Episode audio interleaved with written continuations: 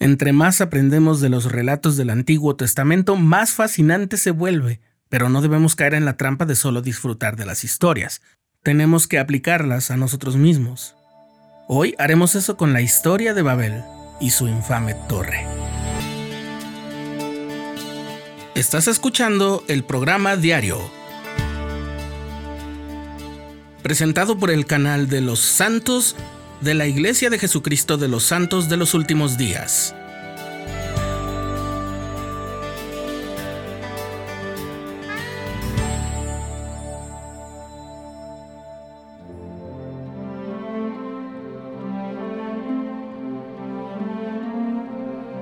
En el capítulo 10 de Génesis leemos cómo se dispersaron los hijos de Noé y sus descendientes después del diluvio.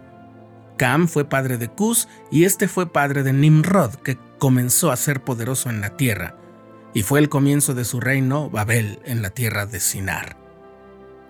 En el capítulo 11 leemos que tenía entonces toda la tierra una sola lengua y unas mismas palabras. Y los de Babel se dijeron los unos a los otros, Vamos, edifiquémonos una ciudad y una torre cuya cúspide llegue al cielo, y hagámonos un nombre, no sea que seamos esparcidos sobre la faz de toda la tierra. Entonces el Señor descendió para ver la ciudad y la torre, y decidió confundir el idioma y esparcir el pueblo.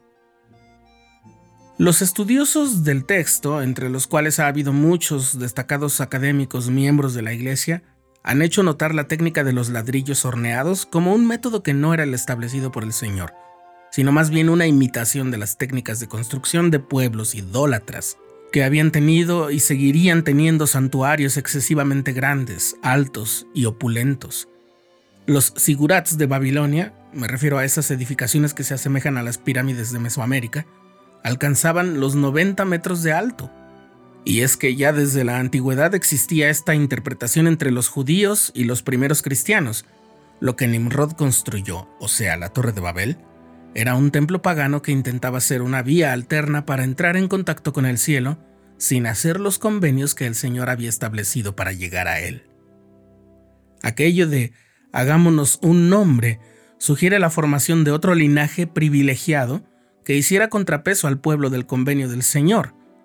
Y al hablar de que eso era para no ser esparcidos, parece indicar que al saberse fuera del convenio del Señor, tampoco gozarían de las bendiciones del sellamiento. Nimrod y su pueblo estaban construyendo su propio templo, su propia puerta al cielo, sin la aprobación divina ni las llaves del sacerdocio. En lengua hebrea la palabra Babelen significa confusión, pero la misma palabra en babilónico o acadio significa puerta de Dios, y esa palabra en hebreo es la misma palabra que en todas las partes del Antiguo Testamento aparece como Babilonia, Así que sí, Babel es Babilonia, y ya sabes que Babilonia es un símbolo de la corrupción, la maldad y el pecado en muchas partes de las escrituras. Hay una explicación de la torre que tiene un fondo aún más espiritual. Como el diluvio era aún reciente, es posible que la torre tuviera, entre otros, el propósito de poner a salvo a la gente si sobrevenía nuevamente algo similar. Esto tiene dos aspectos. Sabiendo que Dios había hecho convenio con Noé de nunca repetir aquello, construir una torre contra diluvios parece ser un desafío basado en la incredulidad. Es decir, no confiar en que Dios va a honrar su convenio. Pero además, al haber sido el diluvio una forma en la que el Señor llamaba a los pecadores a detener su vida de pecados y rendir cuentas por ellos, la torre se ve como un ingenioso intento por eludir el juicio de Dios y el arrepentimiento y el Señor no será burlado.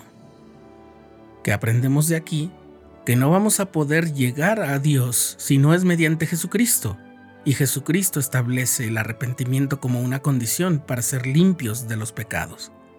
Por eso el Señor no estaba contento con lo que estaba pasando en Babel.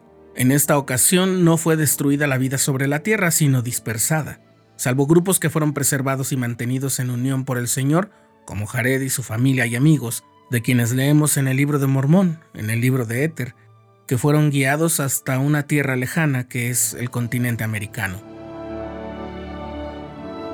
Como queda claro, la Torre de Babel fue un evento que nos mostró otro periodo de apostasía generalizada. todo estaba puesto para una nueva dispensación del Evangelio.